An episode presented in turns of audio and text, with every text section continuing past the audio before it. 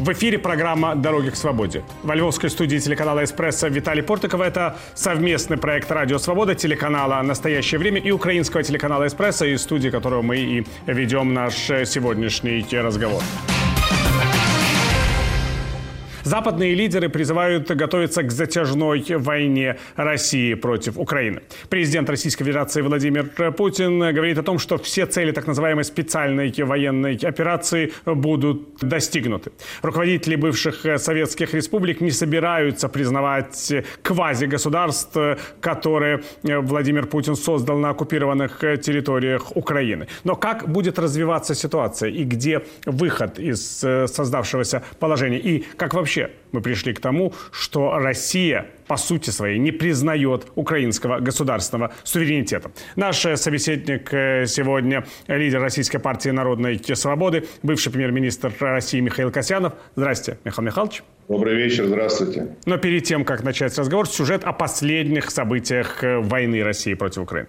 Самые ожесточенные бои продолжаются на востоке Украины. Почти месяц российские войска пытаются установить полный контроль над Северодонецком и Лисичанском.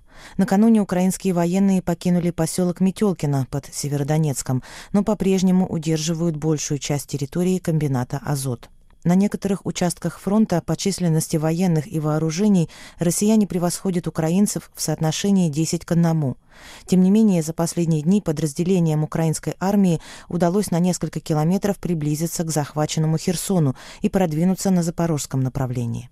18 июня президент Украины Владимир Зеленский посетил линию фронта в Николаевской области, сам Николаев, а также Одесскую область.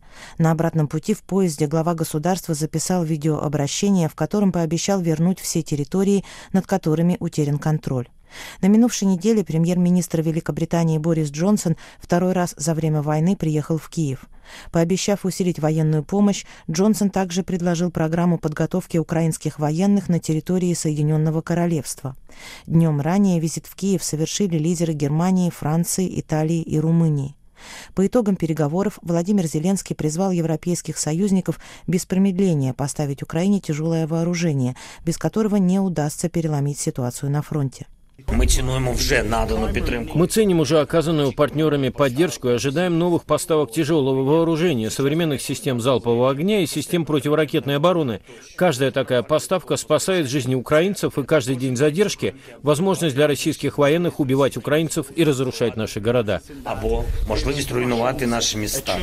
За четыре месяца полномасштабной войны по украинским городам выпущено около трех тысяч российских ракет, убивших тысячи украинцев и разрушивших десятки тысяч жилых домов и различных объектов инфраструктуры. На сегодняшний день, по оценкам ООН, в Европе находится более 5 миллионов украинских беженцев. 19 июня специальный представитель Евросоюза по правам человека Иман Гилмор посетил пострадавшие после российского вторжения минувшей весной украинские города Ирпень и Бучу под Киевом. Отвечая на вопросы журналистов, Гилмор подчеркнул, что мир не может закрывать глаза на военные преступления россиян в Украине. Мы не можем пожимать плечами и говорить, что это часть конфликта. Это преступление, и преступления должны быть расследованы, а виновные привлечены к ответственности. По словам Гилмора, Комитет Евросоюза по правам человека работает в тесном сотрудничестве с украинскими властями и Соединенными Штатами Америки для расследования зверств, совершенных российскими военными в Украине. На самом деле, я, собственно, с этого момента хочу начать наш разговор. Вы хорошо помните последний период э, пребывания у власти Бориса Ельцина. Хорошо помните, как начиналось правление Владимира Путина. Когда, в принципе, мы можем сказать, что произошел этот отказ российского руководства от понимания того, что когда оно имеет дело с бывшими советскими республиками, оно имеет дело с суверенными государствами. Когда эти бывшие советские республики стали восприниматься просто как будущие части российской территории или сферы влияния? Ну, такого э, решения или какого-то озвученного мнения такого не было.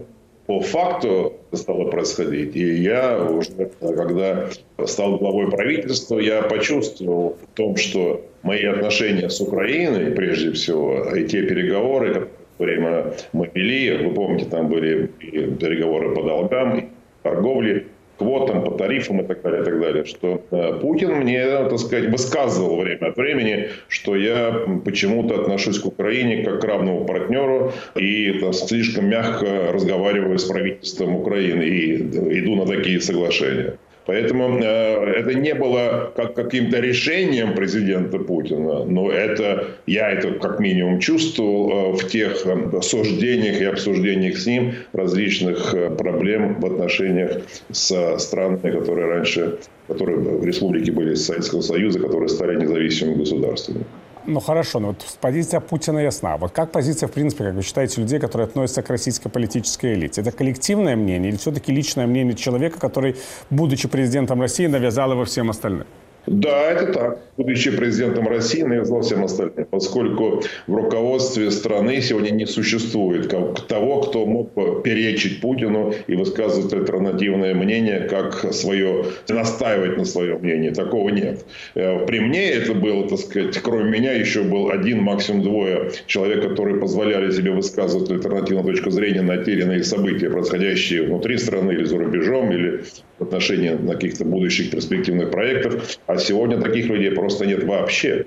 Ну вот давайте попробуем вспомнить э, ситуацию. Мы когда-то ее с вами лично обсуждали, но тем не менее она важна, я думаю, для наших зрителей и слушателей. Вот первый такой большой конфликт. Конфликт вокруг острова Тузла в 2003 году. Вы тогда глава правительства Российской Федерации, глава правительства Украины Виктор Янукович.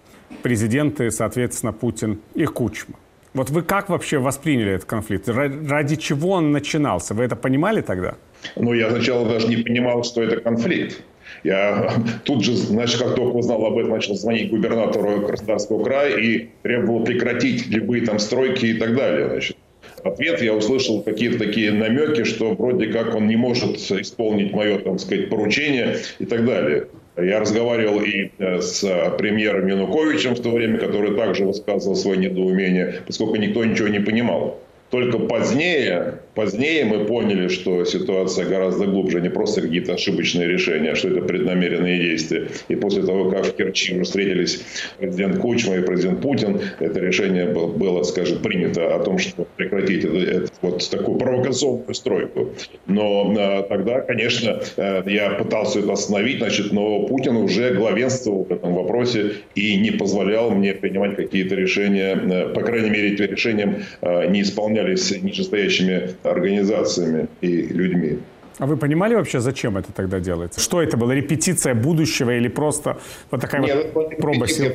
Тогда, тогда и сейчас я не думаю, что это была репетиция. Будущее это было такое тестирование, и в том числе, так сказать, подготовка, ну, скажем так, Керченский пролив нужно было, как я понимаю, с точки зрения Путина, нужно было сузить до, так сказать, тех параметров, которые лучше контролируются с российской стороны. А вот премьер-министр Янукович, он, по вашему мнению, вообще не очень понимал, что происходит вокруг него. Вы же с ним встречались тогда, он летал к вам в Москву, как раз пытался, да, это урегулировать. Ну, специально, по-моему, я сейчас не помню, для этого или нет. Ну, конечно, я с ним встречался. Для но... этого, для этого, Михаил Михайлович, я помню. Да, было такое, ну да. да. Но тоже я не очень понимал, для чего это делается. И он не очень понимал, и мы э, хотели это все это остановить. Вот получается, вот с этого момента мы говорим, что вот начинается такое расхождение, да, расхождение элит. С одной стороны, вот есть планы Путина, с другой стороны, украинское руководство, которое не очень понимает, что с ним делать. А вот если бы оно раньше поняло, может быть, были бы возможности избежать той ситуации, которая сложилась сейчас. Потому что мне кажется очень часто, что украинское руководство так где-то много лет не очень понимало, каковы конечные цели российского политического руководства. Ну, я вам скажу так, что не понимал, но я тоже не понимал, хотя я был рядом с Путиным в то время. А, и они те действия не считаю как действия по подготовке каких-то провокаций в будущем. Вот начиная с восьмого года, вторжения в Грузию. Это уже понятно, пошла череда событий. Это тестирование Путиным э, западного общественного мнения. И, конечно, как мы потом поняли все, что Украина это была одной из важных целей его, поскольку, конечно, Путин не хочет и не может допустить, чтобы Украина шла по пути нормального развития как европейское государство и оказалась процветающим. Россия авторитарной страной. Это для него один из важных моментов недопущения такой ситуации. Вот когда вы говорите о войне в Грузии, все-таки кто был инициатором такого вот жесткого силового ответа? Президент Медведев или премьер-министр Путин? Вы вообще считаете, что роль президента Медведева тогда имела какое-то место в этих всех событиях? Имела, но, безусловно, главная роль была Путин. Несмотря на то, что он был премьер-министром, то есть вторым человеком, по факту он оставался первым. И у меня нет никаких сомнений, что это его подготовка, это его провокация, которая э, так сказать, спровоцировала президента Саакашвили э, там, первым выстрелить. Значит. Но мы помним, что после апрельского саммита НАТО, где Украина, Молдавия и Грузия стучались в дверь НАТО с просьбой предоставить дорожную карту по будущему вступлению в НАТО, и многие государства старой Европы заблокировали это решение, и после этого начался активная подготовка к вторжению в Грузию. И э, мы знаем, что в течение всего лета по ночам шли эшелоны с техникой. Это было не просто что-то там стояла техника и, и войска стояли. Была подготовка. Все эти три месяца, летних месяцев, пошла техника. Это зафиксировано людьми, которые видели эти эшелоны в своих городах.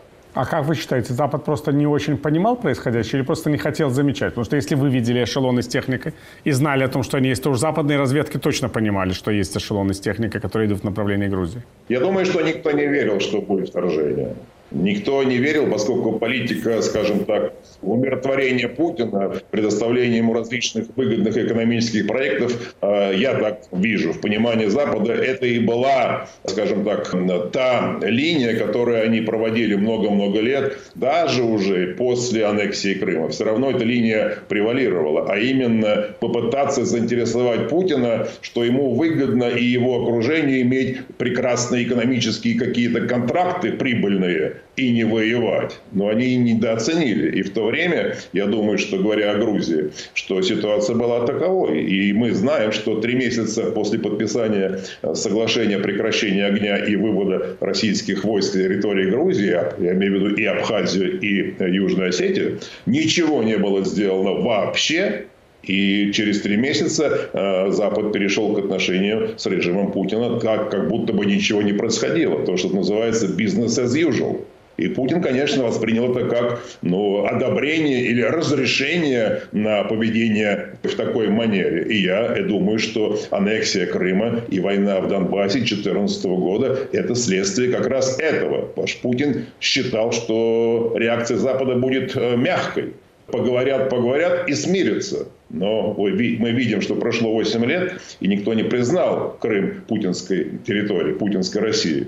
Это его очень разочаровало.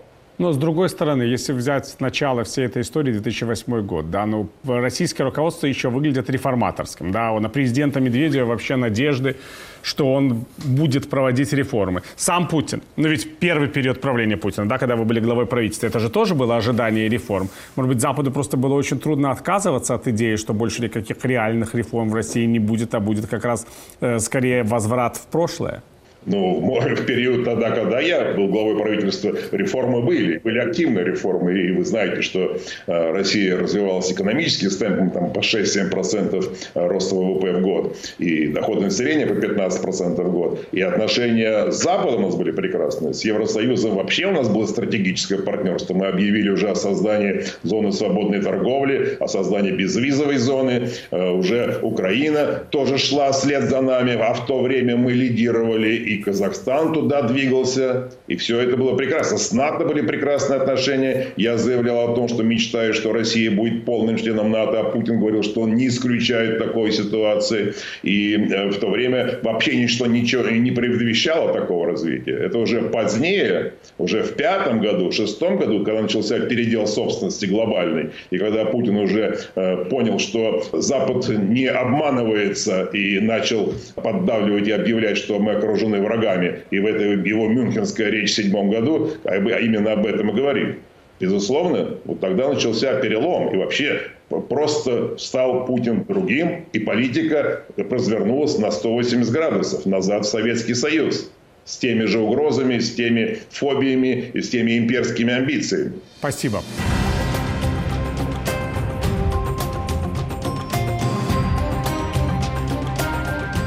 Напомню, что в эфире программа «Дороги к свободе». Ее можно слушать в нашем радиоэфире и смотреть на телеканале «Настоящее время». Наш гость – лидер партии «Парнас», бывший глава правительства Российской Федерации Михаил Касьянов, и мы говорим о войне России э, в Украине.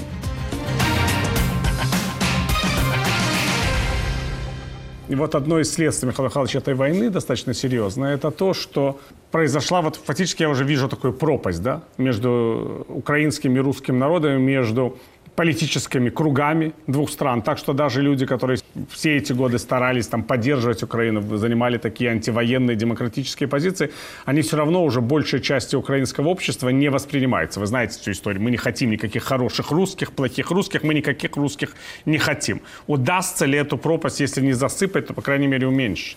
Ну, я э, очень, скажу так, разочарован и, безусловно, разочарован тем, что происходит и в украинском обществе. Вы совершенно правильно говорите, что все русские плохие. Конечно, это очень расстраивает, но, с другой стороны, я понимаю, что э, причина для этого есть. Тот произвол, те преступления, которые творила путинская армия на территории э, Украины, э, безусловно, конечно, ну, они не могут так пройти бесследно. Я понимаю настроение, которое сегодня э, превалирует в украинском обществе. Но эту пропасть можно ли преодолеть? Думаю, можно, но, конечно, время пройдет большое. Я думаю, не меньше 10 лет Россия должна будет демонстрировать свою миролюбивость и свое уважение суверенитету Украины как независимого равного государства наравне с Российской Федерацией и другими странами. То, что я пытался делать во время своего правления. Э, но э, то, что сегодня Запад демонстрирует свое единство и такую активную и эффективную поддержку э, Украине, э, безусловно, это, скажем, вселяет надежду. А то, что Украина отстоит свою независимость, отстоит свою территориальную целостность. И то, то мужество, которое демонстрируют украинские военные и весь народ, безусловно, удивляют весь мир. И именно это это демонстрация мужества на, по факту жизни значит, и привело западных лидеров к решению так активно помогать. Я уверен, что это именно так. А вот я хочу спросить у вас, как у человека, который руководил правительством да, российским, вот вы видите сейчас украинскую экономику, разрушенные предприятия, люди, которые вынуждены уехать за границу, усиливающаяся безработица, падающий э, внутренний валовый продукт, утверждает, что он на 50% может упасть в ближайшие годы. И как такую страну восстанавливать? Вот вы представьте себе, что вы руководите правительством вот такой вот страны, которую обстреливают, разрушают, люди бегут, и нужно поддерживать какой-то экономический уровень, а потом еще восстанавливать эту страну так, чтобы она соответствовала стандартам Европейского Союза. Она же хочет вступать в Европейский Союз. Это вообще посильная задача, вот реально говоря задача сложнейшая задача. Для России сложная задача, а для Украины еще сложнее, поскольку, может быть, не 50%, но 30% будет сжатие экономики после этих разрушений. Это уже точно эксперты определили. Минимум 30, может быть, 35% сжатия ВВП. Но э, война идет военное положение, понятно, что в ситуации такой, как находится сегодня, никакого а, позитивного развития быть не может. Нужно просто выдержать. И а, сегодня фактически война перешла на истощение. Идет просто а, конкуренция экономических потенциалов, экономических и военных потенциалов. И в этом, конечно, Запад должен я вижу, что помогает Украине этими поставками и, э, и финансированием, и поставками э, вооружения для того, чтобы в этой, в этой конкуренции экономических потенциалов, военных потенциалов Украина смогла, по крайней мере, выйти на уровень, на уровень путинской армии.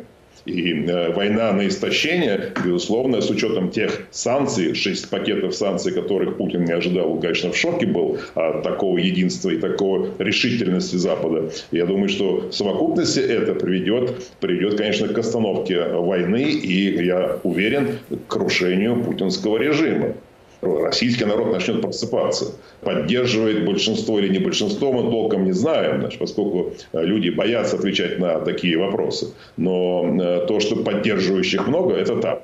Но рано или поздно эти люди начнут просыпаться и начнут требовать ответов на свои вопросы. Почему они живут с каждым днем хуже, хуже, хуже. Уже 8 лет подряд снижение реальных доходов населения. Сейчас это будет еще больше. И пропаганда уже не сможет давать ответы, которые были бы съедобны для населения. И я уверен, что победа Украины – это начало конца путинского режима. И начало конца, этот конец будет длиться, я думаю, не больше года-полтора.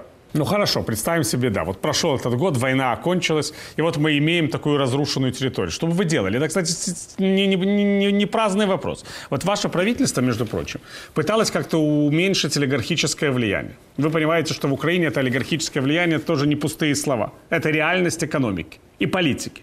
Что делать в такой ситуации? Но это комплексная программа, безусловно. Это, она предусматривает множество реформ в различных сферах экономики, социальной сферы, юридической. Но это вы, я думаю, что ваши люди и ваши руководители знают это прекрасно. И даже те специалисты из Евросоюза, те лидеры Евросоюза уже выдали все эти рекомендации. Я уверен в этом.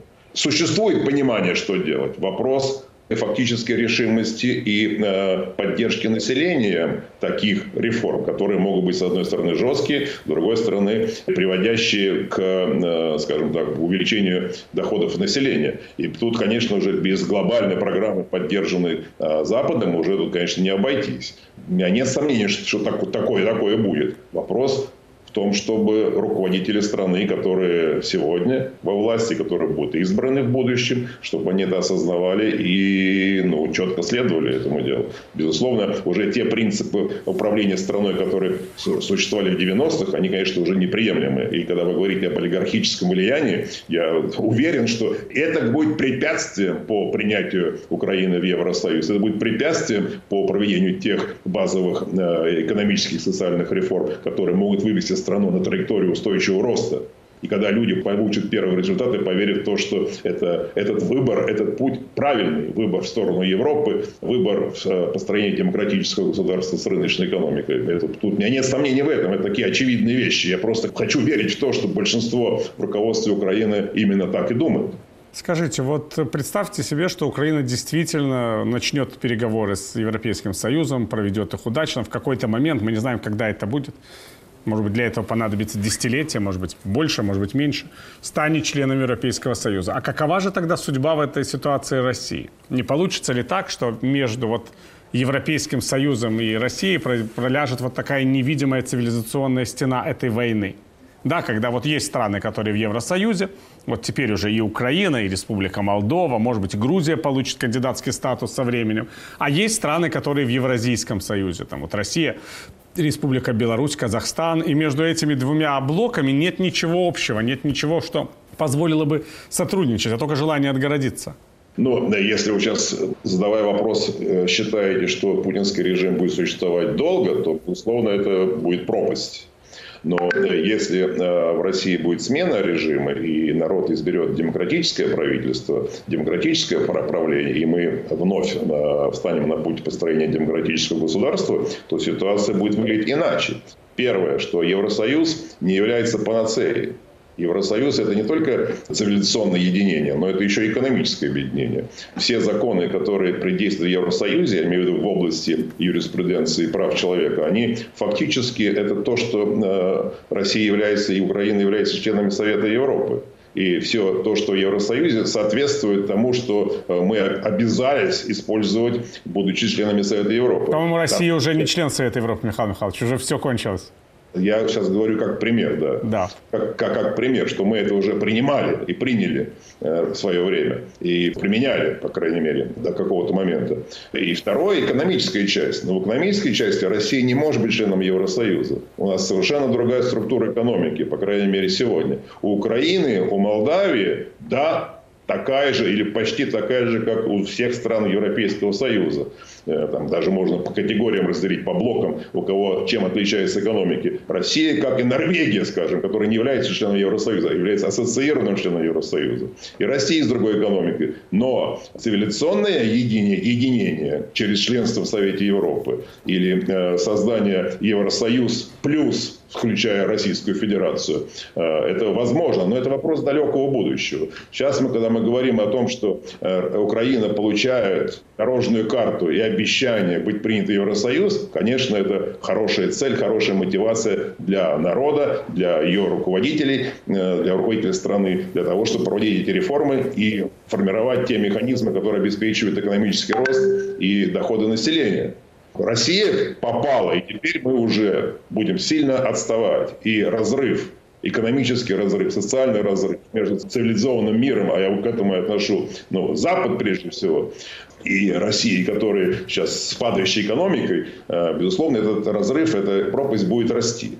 И я думаю, что, как я сказал, 10 лет моя мечта, чтобы восстановить отношения между русскими и украинскими народами, но также эти 10 лет потребуется для того, чтобы как-то доказать Западу, нашему естественному партнеру, о том, чтобы выстроить снова механизмы доверия, которого сегодня нет совершенно. И, конечно, все будут думать о том же, как бы ни произошло то, что произошло в России с Путиным. Все поверили, что он демократически ориентированный человек, а оказалось через там, пять лет правления, что он оказался таким же диктатором или э, офицером КГБ, который тянет Россию в Советский Союз и в тоталитарное правление. Конечно, для того, чтобы доказать, что россияне не все плохие, потребуется время. Это очень неприятная работа, это ужаснейшая, конечно, ситуация, которую Путин привел в страну.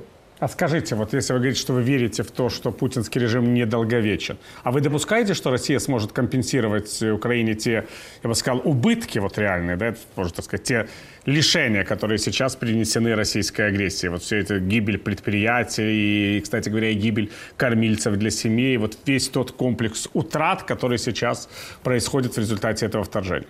Мне очень тяжело об этом говорить, но э, поскольку нет ни одной объективной причины для начала войны, ни одной, все, что придумал Путин, это все ложь или выдумки. Нет ни одной причины.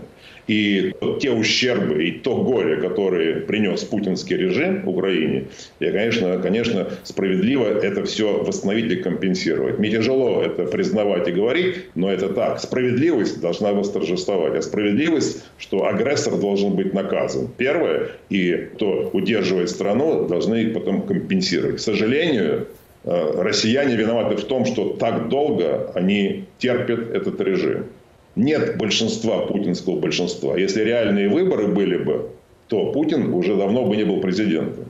Вы знаете, что выборы последние были в 2000 году, в 2004 году уже были манипулированы, э, а в 2008 уже это и в 2012 это были просто уже, так сказать, имитации выборов. Так же, как и парламентских, помимо президентских. Мы не считаем, что те выборы были как, как реальные демократические выборы. С этим трудно не согласиться, конечно. Будем надеяться, что сказать, ваш оптимизм победит мой некоторый пессимизм в нашем сегодняшнем разговоре. Спасибо, Михаил Михайлович. Спасибо. Мы говорили с лидером партии «Народной свободы», бывшим главой правительства Российской Федерации Михаилом Касьяновым. Благодарю за участие в эфире. Программу «Дороги к свободе» можно слушать в нашем радиоэфире и смотреть на телеканале «Настоящее время». Это совместный проект «Радио Свобода», телеканал «Настоящее время» и украинского телеканала «Эспрессо», в студии которого мы и записали наш сегодняшний разговор. Провел эту программу Виталий Портников. Я прощаюсь с вами, господа. До следующих встреч. Мира вам.